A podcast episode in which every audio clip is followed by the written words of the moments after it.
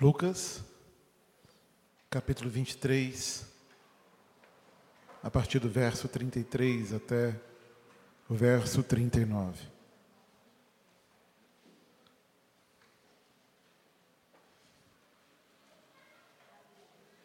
Lucas 23, de 33 a 49.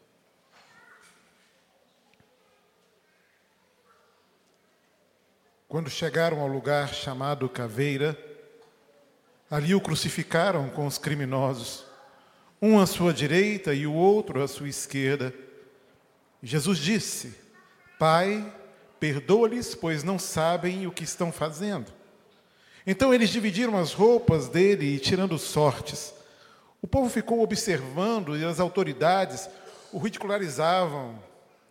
Salvou os outros, diziam. Salva-se a si mesmo, se é o Cristo de Deus, o escolhido.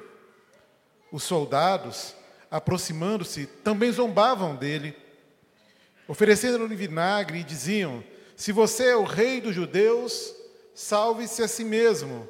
Havia uma inscrição acima dele que dizia: Este é o rei dos judeus. Um dos criminosos que ali estavam dependurados lançavam-lhe insultos: Você não é o Cristo? Salva-se a si mesmo e a nós.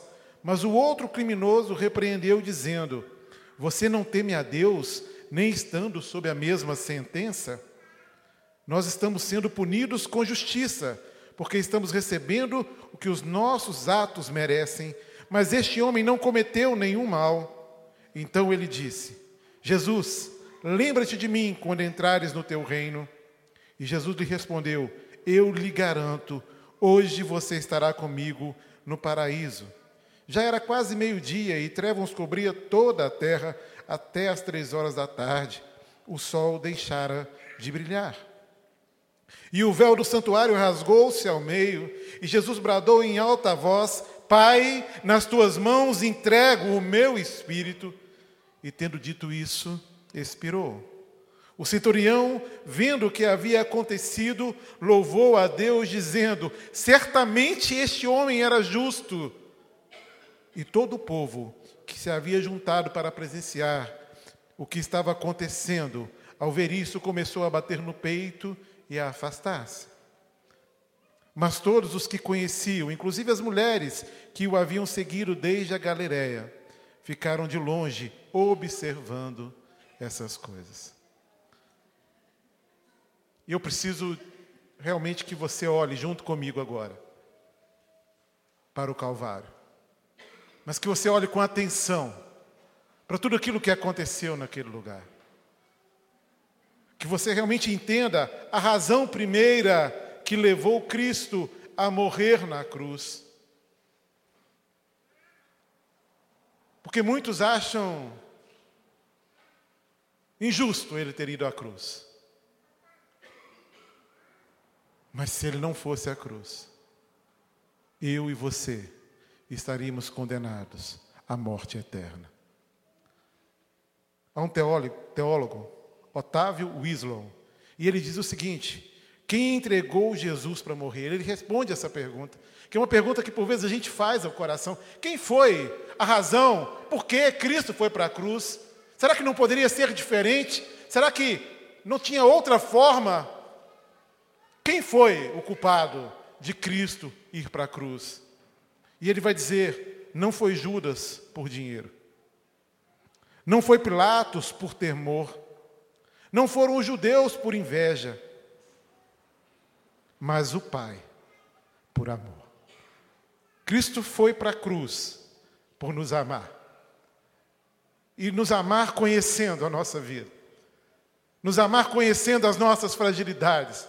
Nos amar conhecendo o nosso coração, um coração pecador, um coração enganoso. Um coração que não é grato na maioria das vezes, um coração que não reconhece o próprio amor de Deus, um coração que muitas vezes não se submete à vontade de Deus. E conhecendo todas essas coisas, Cristo foi para a cruz. Ele foi porque Deus nos amou. Amém, igreja? Amém, irmãos. Essa é a razão de estarmos vivos. Essa é a razão da vida eterna. A morte na cruz é a razão de sermos perdoados, é a razão de sermos justificados, sermos regenerados, transformados. E um dia seremos glorificados junto com o Pai. Uma outra versão, Lucas utiliza a palavra espetáculo para se referir aos acontecimentos do Calvário, lá no versículo 48. E ele vai dizer o seguinte: E toda a multidão que se ajuntara a este espetáculo, vendo o que havia acontecido, voltava batendo nos peitos.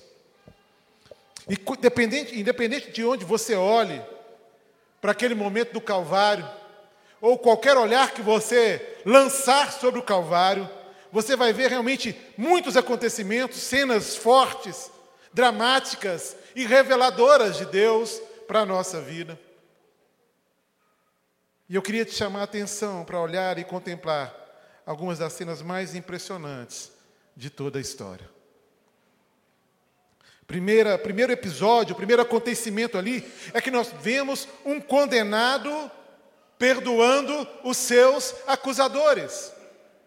O versículo vai dizer: Jesus ora e diz: Pai, perdoa-lhes, pois não sabem o que estão fazendo. Essa é a primeira cena. Esse é o primeiro episódio que a gente vê ali. O Cristo perdoando aqueles que o acusavam, e mais do que isso, o acusavam injustamente. E isso chama a atenção, pelo menos chama a minha atenção, e eu espero que chame a sua a necessidade do perdão na nossa caminhada cristã. Porque o nosso Deus, o Cristo, ele não deixou de perdoar. Ele não deixou de perdoar mesmo quando os seus acusadores não estavam ainda arrependidos do que estavam fazendo. E ele ora, Pai, perdoa-lhes porque eles não sabem o que fazem. Sabe, as autoridades zombavam, os soldados escarneciam, até o letreiro colocado sobre a cabeça de Cristo era um insulto. Quando dizia, Ele é o Rei dos Judeus, e está morrendo na cruz, está sendo crucificado como um ladrão, como um bandido, como um malfeitor.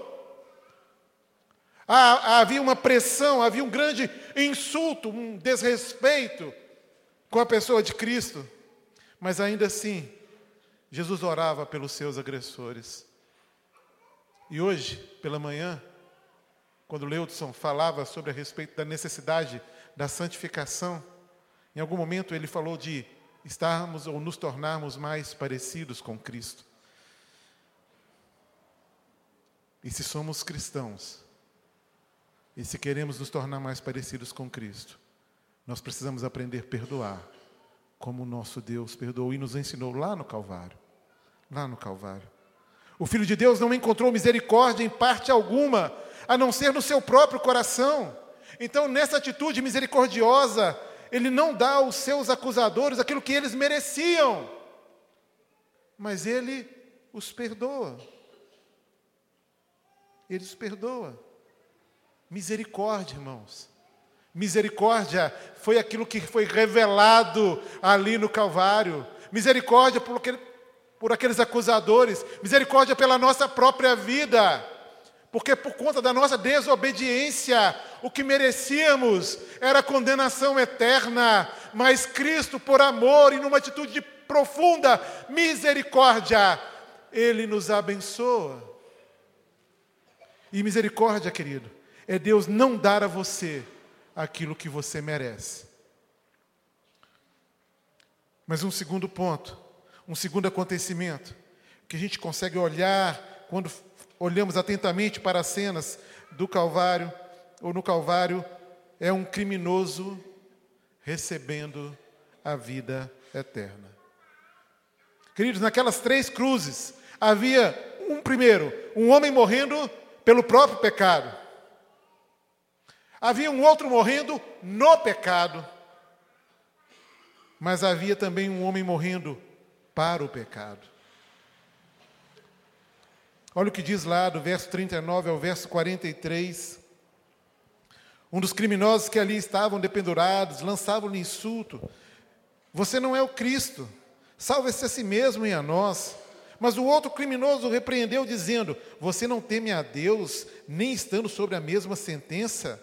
Nós estamos sendo punidos com justiça, porque estamos recebendo o que os nossos atos merecem. Mas este homem não cometeu nenhum mal. Então ele disse: Jesus, lembra-te de mim quando entrares no teu reino. E Jesus lhe respondeu: Eu lhe garanto, hoje você estará comigo no paraíso. Algumas pessoas vão dizer que a salvação é um prêmio por bom comportamento. Outros vão dizer que afirmam que a salvação depende de sucessivas reencarnações. Outros ainda vão dizer que a salvação é algo meritório, fruto do meu trabalho, fruto das boas obras, da bondade exercida enquanto estamos aqui na terra. Mas se essas coisas forem verdade, o que Cristo disse ao malfeitor arrependido não faz sentido. Se isso é verdade, o que Cristo disse àquele ladrão não faz sentido algum. E porque a Bíblia diz, e porque o que a Bíblia diz é verdade, que pela graça sois salvos por meio da fé, e isso não vem de vós, é dom de Deus, não vem das obras, para que ninguém se glorie. As palavras de Jesus para aquele condenado fazem todo sentido. Fazem todo sentido, porque o senso de justiça de Deus é extremamente mais elevado do que o nosso. O nosso senso de justiça é um senso de justiça corrompido, onde a misericórdia não, não existe, onde a graça não acontece mas o olhar de Cristo e as palavras de Cristo e o meio pelo qual somos salvos revela de forma profunda, verdadeira, a graça do nosso Senhor. A graça de Jesus e é pela graça que nós somos salvos, não é porque merecemos, não é por aquilo que eu fiz ou deixei de fazer. A graça não depende de reencarnações, perdão, a salvação não depende de reencarnações. Sabe, não depende de um bom comportamento. Não. A salvação acontece pela graça do Senhor. E graça, irmãos, é Deus dar a você aquilo que você não merece. Nós não merecíamos. Quando a Fernanda cantou essa canção, Via Dolorosa, essa é uma música que fala profundamente ao meu coração, mesmo porque ela é uma é uma releitura da palavra, né, de forma mais poética. E eu sempre olho para dentro de mim e digo: Senhor, tanta graça, tanta graça. Eu não merecia, eu não mereço, mas é pela graça e porque é pela graça e porque é pela manifestação da misericórdia e do amor do Senhor, realmente o meu coração e o seu coração devem estar em plena sintonia com a palavra de Deus. Porque é pela graça, porque é pela misericórdia, nós devemos carregar conosco, ou desaguar na vida do outro, aquilo que temos recebido do Senhor.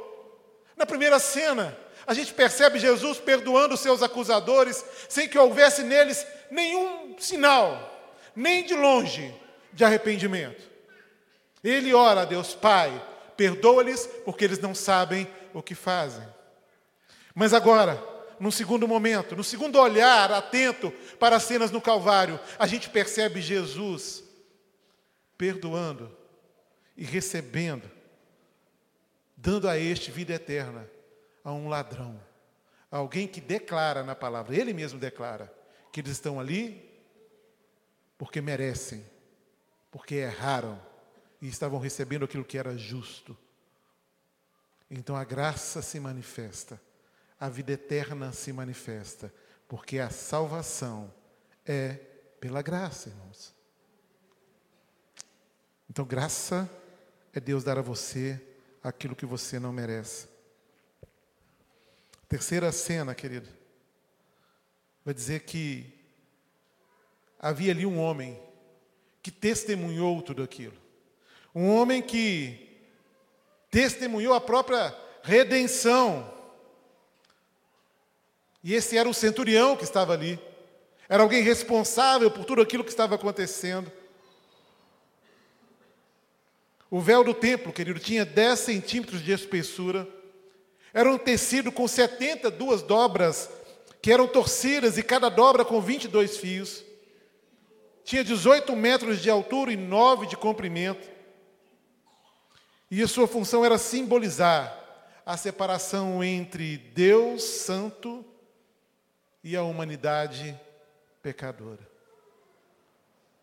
E aí, quando no início do culto, eu pedi que você realmente lembrasse o seu coração de quem era você antes de Cristo, de como era a sua vida antes de Jesus, foi exatamente para mostrar e revelar essa verdade que agora é anunciada na palavra do Senhor. Porque a vida sem Cristo é uma vida que ainda não passou para além desse véu. Uma vida sem Cristo é uma vida que ainda não experimentou de um relacionamento pleno que eu e você podemos ter com Deus, que foi conquistado lá na cruz. Foi esse véu que se rasgou de cima a baixo quando Jesus morreu. E a expressão é essa mesmo, de cima a baixo. Porque foi lá no Calvário, quando Jesus declara que está consumado, é lá no Calvário que esse véu que fazia uma separação entre a santidade de Deus e uma geração e uma nação pecadora e um mundo pecador. Isso foi rasgado e não foi por homem, mas foi por Cristo numa atitude de amor. E eu fico me perguntando, por que tanta gente tem dificuldade de reconhecer o amor de Deus? Por que tanta gente, ainda numa postura orgulhosa, cheia de altivez, questiona os feitos de Cristo em nosso favor? Eu quero te dizer uma coisa, querido. Ninguém te ama como Cristo te ama. Ninguém pode nos amar como Cristo nos amou. Ele não só se entregou, ele não só tomou é, sobre si os nossos pecados, as nossas dores, ele não só nos justificou, não só nos regenerou, mas ele rompeu com aquilo que nos separava dele. Aquele véu foi rasgado de cima a baixo. Olha o que diz lá a partir do versículo 44. Já era quase meio-dia e as trevas cobriam toda a terra. Até as três horas da tarde, o sol deixara de brilhar. E o véu do santuário rasgou-se ao meio. E Jesus bradou em alta voz: Pai, nas tuas mãos entrego o meu espírito. E tendo dito isso, expirou. E o centurião, vendo o que havia acontecido, louvou a Deus, dizendo: Certamente esse homem era justo. Aqui uma revelação no Calvário para a vida daquele homem. Ele percebe que aquele Cristo, aquele homem que foi crucificado, não deveria estar ali, que ele era justo. E todo o povo que se havia juntado para presenciar o que estava acontecendo, ao ver isso, começou a bater no peito e a afastar-se, mas Todos os que conheciam, inclusive as mulheres que o haviam seguido desde a Galiléia, ficaram de longe observando essas coisas. Pelo sangue de Jesus derramado na cruz, nós temos livre acesso ao Pai. Amém, irmãos? Não, a gente pode dizer um amém direito, né, irmãos? Isso, pelo sangue de Jesus, nós hoje pecadores como somos ainda, temos livre acesso ao Pai. Glória a Deus! Aleluia! Nós servimos a um Deus que mudou a nossa história ao entregar Cristo na cruz por nós. E foi por aquele sacrifício na cruz, foi por não correr daquilo, que hoje eu e você temos acesso ao Senhor. É porque Cristo morreu na cruz. E por quê? Perdão. E porque nós reconhecemos o sacrifício de Jesus na cruz, é que hoje nós somos livres da condenação do pecado. É porque nós cremos no sacrifício da cruz, e porque esse sacrifício da cruz é uma grande verdade, nós hoje estamos livres do domínio do pecado. E um dia, junto ao Senhor, estaremos livres da presença do pecado. Aquele homem, aquele centurião responsável pela crucificação, ele era um soldado experiente. Mas mesmo assim, foi ele que teve a sensibilidade de perceber que Jesus era justo. Ele não só viu, ele não só observava o que estava acontecendo, ele creu. Ele confiou que aquele homem era o Cristo, o justo. Não é só saber disso, é crer nele, é crer na justiça de Deus. Sabe, ele viu e creu, e muitos outros viram, alguns até lamentaram, mas nem por isso creram. Alguém vai dizer que a distância entre o céu e o inferno é de 20 centímetros, que é a distância do nosso coração para o nosso cérebro. Mas é porque eu preciso entender, eu preciso conhecer, mas eu também preciso crer. E crer, querido, é uma atitude de entrega. Quem crê, obedece. Quem crê, se rende. Quem crê, se submete. Aquele homem, ele não só viu, ele não só sabia, ele não só percebeu que aquele homem era justo, mas ele creu. Então não basta saber, querido é preciso crer. E se a gente voltar então a esses olhares para o Calvário, a gente vai perceber que no primeiro momento Jesus revela a sua misericórdia, quando ele perdoa os seus acusadores. Ele não dá a eles o que eles mereciam. No segundo momento, a gente percebe Jesus dando vida eterna, garantindo vida eterna a um criminoso. E então a gente entende e percebe a revelação de Cristo ali, revelando a sua graça àquele homem e nos revelando também a sua graça. E no terceiro momento, a gente percebe aquele centurião, que apesar de ser experiente, está ali responsável pela cena da crucificação. Aquele homem teve sensibilidade para crer em Deus, para crer em Cristo. E ele declara: Este homem é justo. Certamente este homem era justo. Misericórdia tem a ver com perdão. E eu quero chamar a sua atenção, querido, porque se somos filhos de Deus, precisamos ser como Ele. Perdoar como Ele perdoou, é assim que Ele ensinou. É necessário a gente revelar graça na vida do outro, porque aquilo que temos recebido de graça do Pai, temos que também dar aos outros. Um agir com graça sobre o outro, uma atitude de tolerância, uma atitude de compreensão da limitação do outro, uma atitude de compreensão é, nesse processo que o outro está passando, talvez de santificação, de arrependimento.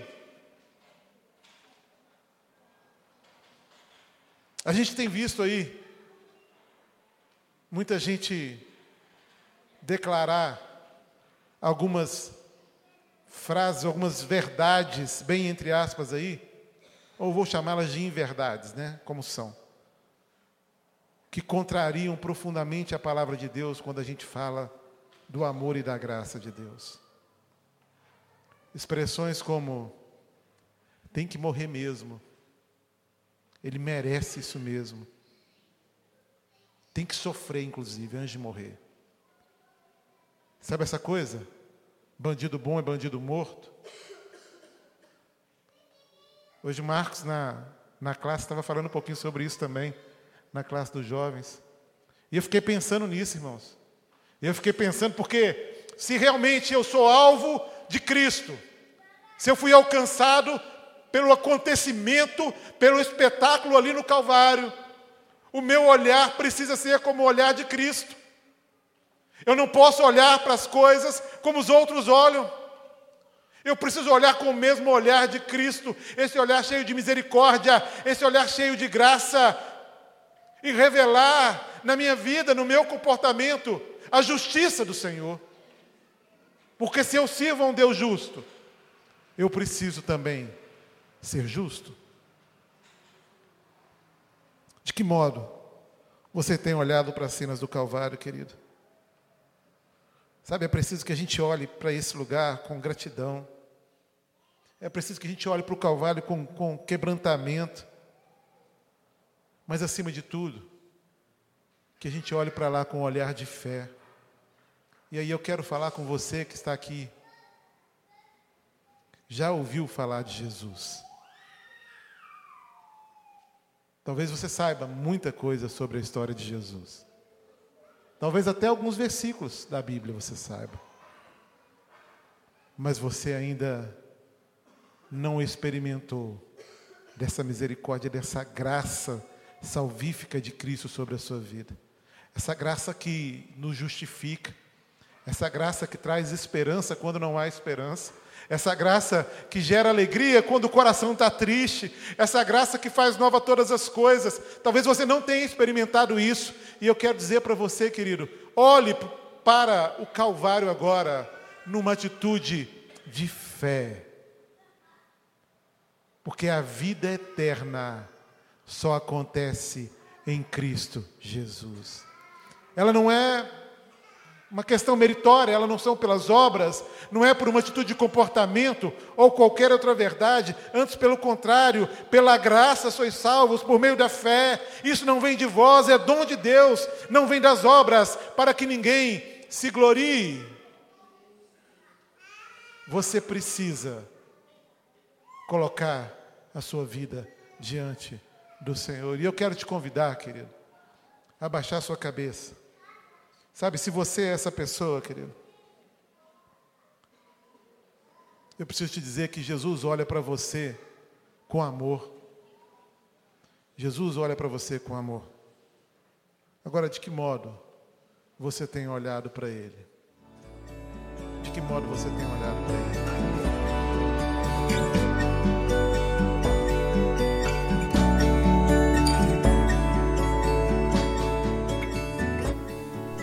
A Igreja Batista do Bom Retiro tem plena convicção de que a palavra de Deus é poder para salvar e transformar vidas. Nosso desejo é que essa mensagem tenha alcançado seu coração. Para saber mais sobre quem somos e em quem acreditamos, acesse ibbrpatinga.com.br.